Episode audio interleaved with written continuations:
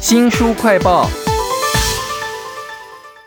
电影《Top Gun》捍卫战士啊，独行侠里面有那个四代机竟然可以打败五代机的画面啊， 那其实真实的世界也有哦，只不过变成了漏网新闻哈。那当时是什么情况？空军出动了 IDF 金国号哈、用最低的速度陪一架老飞机飞。降落在台湾，那发生什么事情呢？为什么没有办法在我们的大众媒体上面看到呢？都在这本书《我是空军新闻官》里头啊，为您请到了作者前空军的司令部新闻官王明忠。明忠您好，哎，周哥好。这本书呢一开始就放了这么精彩的照片哈，有什么样的特殊之处啊？因为这案子是从无到有，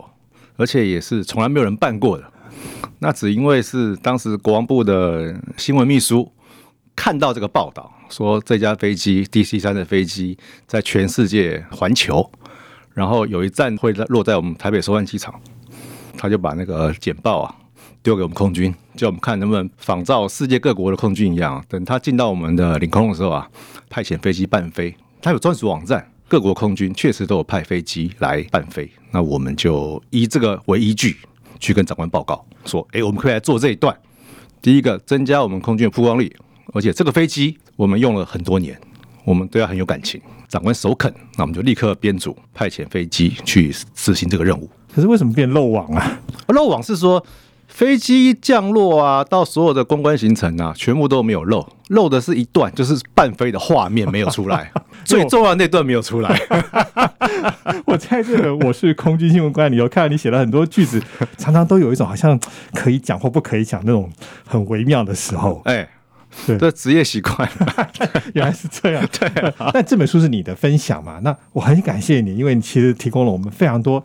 军机失事意外之外，对你们可能在做的事情哈。比如说，你们会发布各种什么演习的新闻吧？演习一般都是国防部来发啦，那我们是配合办。可是记者会来问我们空军这一部分的细项，那我们就会依据我们知道的，以在不泄露机密的前提下跟他说明一下。 啊其实都懂啦，他们都是知道啦，一点都通了啦。啊因为记者比我们还清楚哎，那除了这种演习以外，你们新闻官还要做什么议题、军售、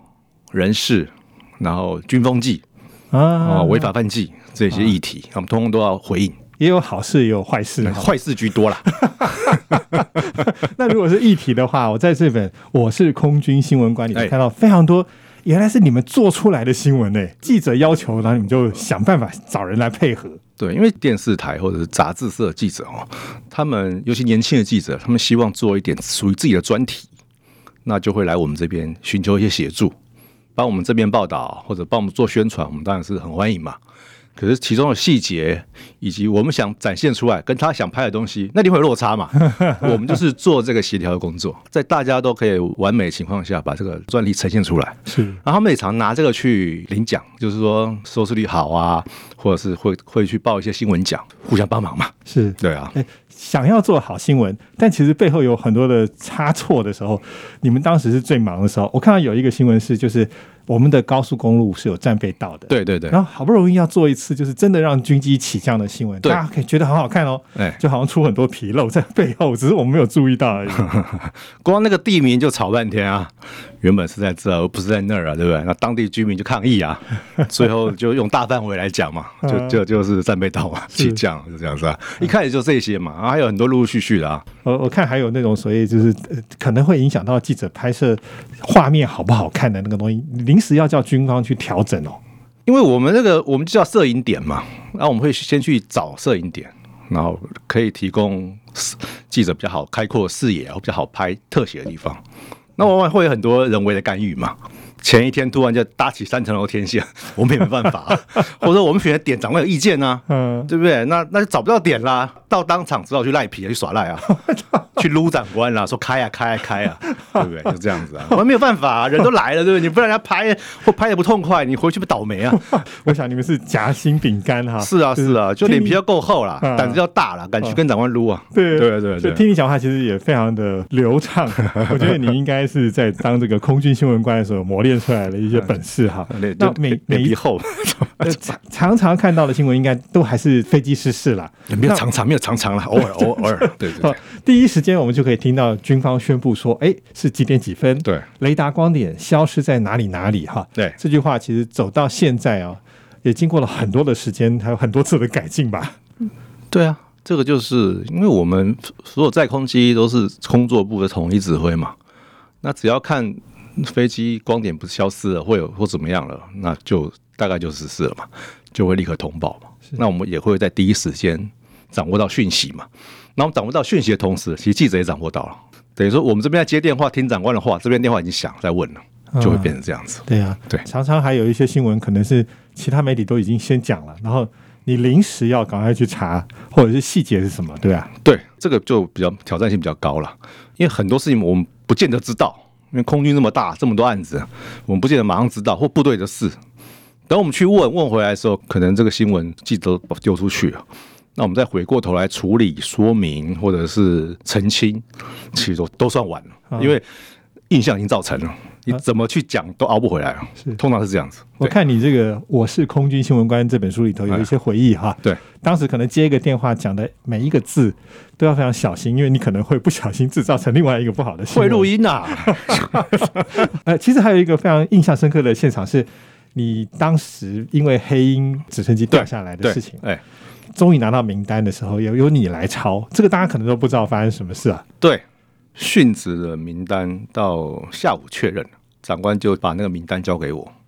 叫我用赖简讯发到群组记者群组去，这样子。这个任务很沉重啊，嗯是，对啊，然后打的时候也是很难过，嗯，对啊，对啊，因为里面有您很尊敬的官，而且你还写了很多他的侧写。对啊，因为因为认认识很久了，因为我们在空军也算很久啊，他们当然更久啊，那中间很多会很多次职务的交错嘛，嗯，彼此都很熟悉啊，对啊，是对啊，对啊那位参谋总长，我觉得你特别用力写，因为沈总长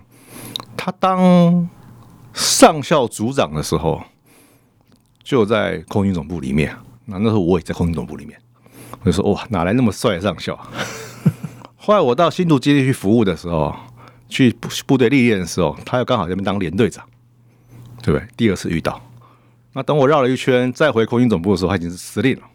所以我们总共遇过三次。对啊，那当然印象就很深刻了。是，对啊，对啊，对啊。嗯，我想不只是因为他帅不帅吧，哦，他非常开明啊，因为他待过国防部嘛，